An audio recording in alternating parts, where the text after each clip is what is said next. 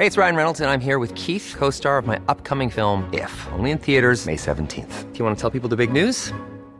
All right, I'll do it. Sign up now and you'll get unlimited for $15 a month in six months of Paramount Plus Essential Plan on us. Mintmobile.com slash switch. Upfront payment of $45 equivalent to $15 per month. Unlimited over 40 gigabytes per month. Face lower speeds. Videos at 480p. Active Mint customers by 531.24 get six months of Paramount Plus Essential Plan. Auto renews after six months. Offer ends May 31st, 2024. Separate Paramount Plus registration required. Terms and conditions apply if rated PG.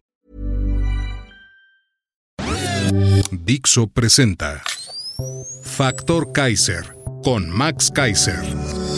Dixo is back. Una nueva manera de acercarse a la realidad y de buscar la verdad. Información trascendente. Factor de cambio. Factor Kaiser. Hola, yo soy Max Kaiser y este es el episodio número 9 de Factor Kaiser. Hoy vamos a analizar tres temas que se relacionan directamente con varios que hemos visto en los diferentes episodios que llevamos hasta hoy. Es importante que aprendamos a conectar los diferentes temas para saber que sí, nuestra democracia está en peligro. Tema número uno de hoy, el primer aniversario de la impune Casa Gris. Tema número dos, el Poder Judicial, muro contra el abuso de poder. Tema número tres, López instruyó descuartizar al INE. Sí, es muy importante que entre todos aprendamos a ir conectando los diferentes temas para entender la amenaza completa que tiene hoy nuestra democracia y la obligación que tenemos tú y yo de entrarle a estos temas, de informarnos y de participar en las grandes discusiones. Acompaña. Tema número uno. El primer aniversario de la impune Casa Gris. Un triste aniversario. Hoy, hace un año, confirmamos tres cosas que ya sabíamos, pero las confirmamos. Uno, que la austeridad republicana aplicaba solo para ciertos servidores públicos de nivel medio para abajo. Que dos, la lucha contra la corrupción era el discurso más hueco de este sexenio. Y tres, en el círculo más cercano en torno a López, la corrupción es una constante, no la excepción, es la norma. En una gran investigación realizada por latinos y mexicanos contra la corrupción y la impunidad, dos organizaciones que ya se convirtieron en el peor dolor de cabeza de este presidente, nos enteramos que el junior José Ramón López Beltrán, hijo del presidente López, vivía como rey en Houston, gracias a la bondad de uno de los contratistas más consentidos de Pemex. La historia es así. La feliz y enamorada pareja de juniors presidenciales, José Ramón y Caroline Adams, vivió primero en una enorme mansión en Conroe, Texas, que era propiedad de un alto directivo de Baker Hughes, una de las compañías petroleras más grandes del mundo con la que el gobierno mexicano, por cierto, tiene contratos vigentes por más de 150 millones de dólares. Y luego se mudó a una residencia recién construida en la localidad de Cypress, en el condado de Harris, que está a nombre de su pareja, de Caroline Adams, la exitosísima ejecutiva del mundo de los negocios energéticos, dicen. El junior, José Ramón, tiene para su uso personal en Estados Unidos una camioneta Mercedes-Benz modelo GLE Class, que fue adquirida a nombre de Caroline en una agencia de vehículos de lujo en Conroe, a un precio de 68.675 dólares, equivalente más o menos a un millón y medio de pesos. Caroline compartió en sus redes sociales fotografías en las que se aprecian detalles muy claros tanto de la primera mansión que habitó con el junior José Ramón en Conroe, como de la nueva residencia, que edificó la bella pareja en Cypress, Texas.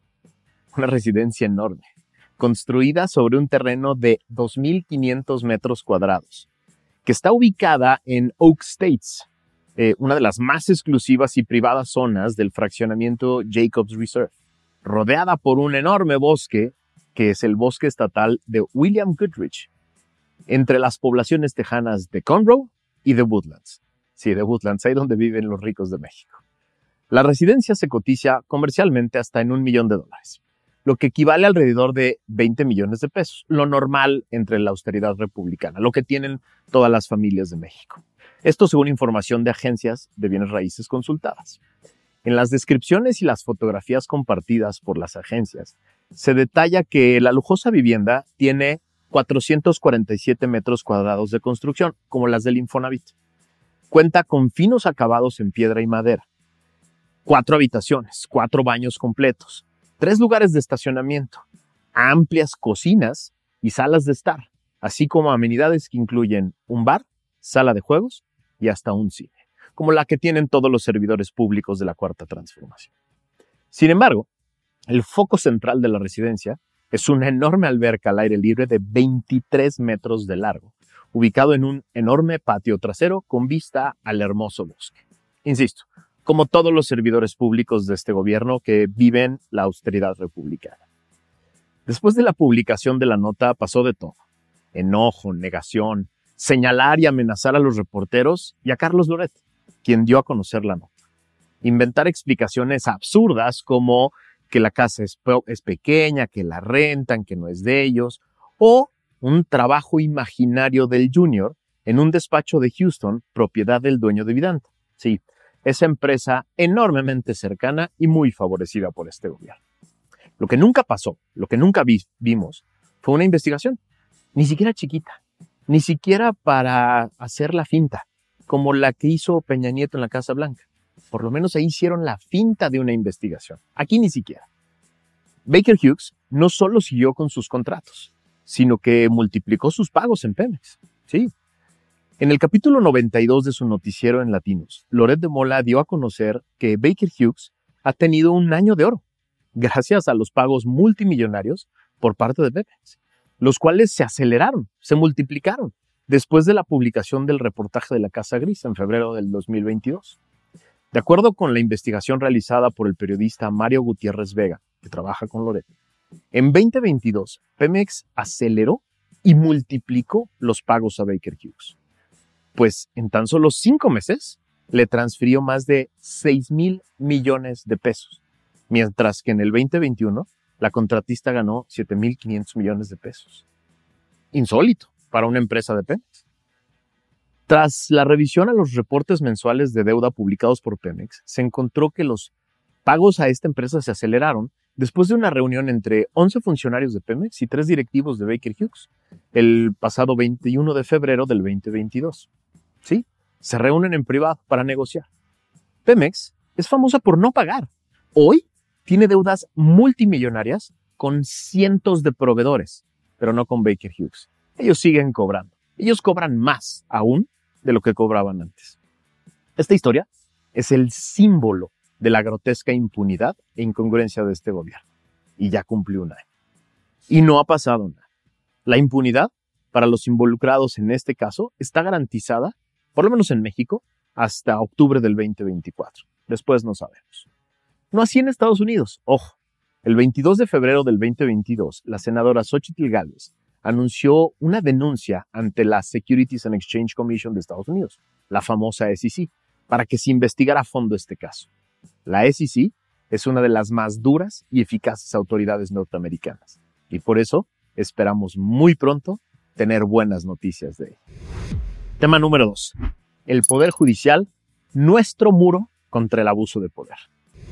El miércoles 25 de enero, apenas el miércoles pasado, la primera sala de la Suprema Corte de Justicia de la Nación resolvió que la Fiscalía General de la República no puede tener acceso a nuestra información bancaria y financiera si no cuenta antes con una autorización de un juez del Poder Judicial.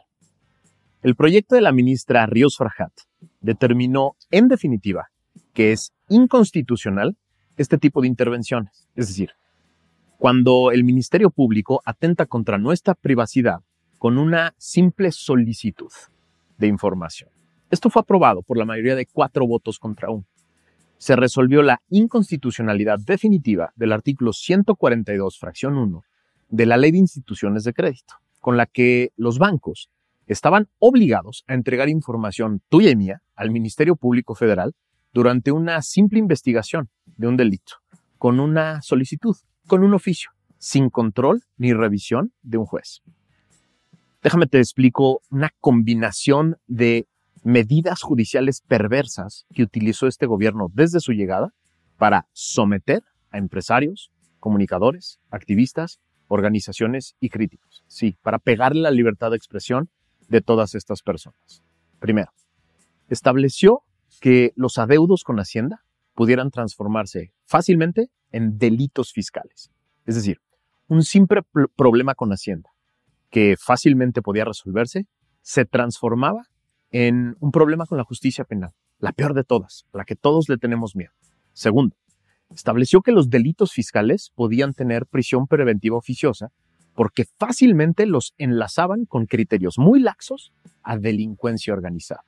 Y tercero, le regaló amplias y muy inconstitucionales facultades a la Unidad de Inteligencia Financiera para acceder a información bancaria y financiera. Todo esto lo convirtió en un tema de justicia política, de justicia social, los ricos que no pagan impuestos. Y esto le generó un enorme apoyo entre su porra. A ver, López con esto estaba obteniendo esa espada de Damocles con la que soñó tantos años, el instrumento con el que sometería a todos los enemigos que durante tantos años lo despreciaron. No era justicia social, no era justicia política, no era que pagaran los que no pagan, era someter a los que no quieren. Y la utilizó impunemente los primeros tres años de este gobierno y causó enormes daños a personas, familias, empresas y a la libertad de expresión. Porque todas estas personas están muertas de miedo. Esta reciente resolución de la Corte, junto con otras que se han dado en diversos tribunales, empieza poco a poco a ponerle diques al abuso de poder. Tenemos un muy largo camino por delante aún, pero es justo ahí, en el Poder Judicial, un amparo a la vez, un recurso jurídico a la vez, como se le amarran las manos a los aspirantes a tiranos. Es ahí en las democracias desarrolladas, en el Poder Judicial, donde poco a poco se empieza a generar el Estado de Derecho. En el Poder Judicial es, es donde se deben dar miles de batallas, miles todavía, para crear un verdadero Estado democrático de derecho en el que las autoridades solo puedan hacer aquello para lo que están expresamente facultadas. Ahí es nuestra batalla, uno a uno. Es una batalla de todos. Tema número 3. López instruyó descuartizar al INE. Lorenzo Córdoba, el consejero presidente del Instituto Nacional Electoral, acusó al secretario de Gobernación, Adán Augusto López, de haber ordenado a los legisladores que descuarticen al INE. Sí, así lo dijo. En una conferencia de prensa, Córdoba consideró que el INE, como lo conocemos hoy, va a desaparecer sí o sí si se aprueba este plan B. Y, dijo, las elecciones no van a ser como las conocemos debido a que la aprobación de diversas reformas a la legislación secundaria, el llamado Plan B de López, pone en riesgo el sistema electoral. El consejero presidente se refirió al cabildeo, presión, chantaje que vimos en diciembre del año pasado, cuando el secretario de Gobernación, Adán Augusto López, iba al Senado, iba a la Cámara de Diputados a presionar a todo. Voy a citar al consejero presidente. Dijo, hoy sabemos, por testimonios de quienes estuvieron presentes, que esa es la palabra que utilizó el titular de la política interior, Adán Augusto López, cuando fue a cabildear en el Senado ante sus propios legisladores, los legisladores de su partido. Les dijo, voten a favor, descuarticen al INE. Se dijo y lo hicieron, destacen al INE. Para el caso, es lo mismo. Cierro la cita del secretario. Eso fue lo que aseveró. En ese contexto, cuestionó a los legisladores les pregunta, cito otra vez al presidente consejero, de ese tamaño es la irresponsabilidad de quienes hoy, sin conocimiento, sin preguntar, eso sí, con mucha obediencia y disciplina, han avanzado en este plan para mutilar al INE, cierro la cita del consejero. Son durísimas estas afirmaciones del presidente del INE, y yo le creo. Los López nunca han siquiera pretendido esconder su intención de destruir al INE, ni siquiera han intentado esconderlo. La buena noticia es que este instituto va a presentar controversias constitucionales ante la Suprema Corte de Justicia de la Nación. Esto para buscar frenar ese plan B de la reforma electoral. Según lo dijeron esta semana varios consejeros, se van a presentar la semana que entra dos controversias contra las leyes que ya se publicaron y otras dos controversias o, las que hagan falta contra las siguientes leyes. Esta es una nueva Suprema Corte de Justicia de la Nación tiene hoy finalmente una presidencia autónoma, tiene una ministra pirata agazapada y otros dos ministros que parecen ya no estar tan cercanos al presidente y que ya vieron que es mucho mejor defender al Estado de Derecho que a un presidente temporal, en donde se puede salvar eh, la democracia antes que salvar al presidente. Pero se requiere de nosotros, de todos los mexicanos que aprecian su democracia. Esto para hacer la presión necesaria, por todas las vías que se pueda, para lograr tres cosas. Tres cosas tenemos que lograr. Uno, que el Ejecutivo cese su acoso al INE a través de los dos López y de diversos funcionarios que se la viven presionando, chantajeando, amenazando y tratando de comprar a distintos actores políticos y tratando de presionar y denunciar a los ministros de la Corte. Dos, hay que presionar a todos los miembros de la oposición para que utilicen de manera valiente y contundente todos y cada uno de los instrumentos a su disposición para echar abajo esta reforma. Y tres, tenemos que presionar para que los ministros de la Corte resuelvan bien, completo, rápido, contundente, claro y sin dejar espacio a dudas para que podamos ir con toda ilusión y seguridad a las elecciones del 24.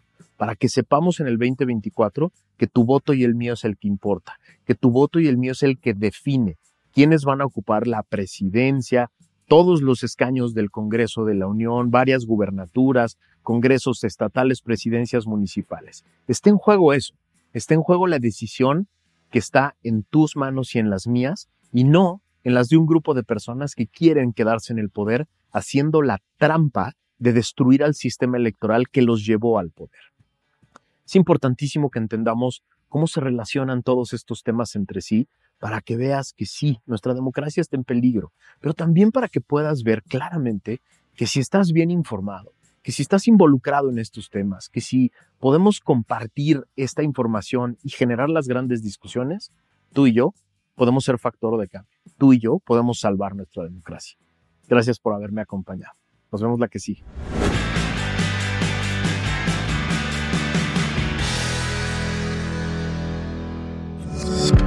Dixo is back.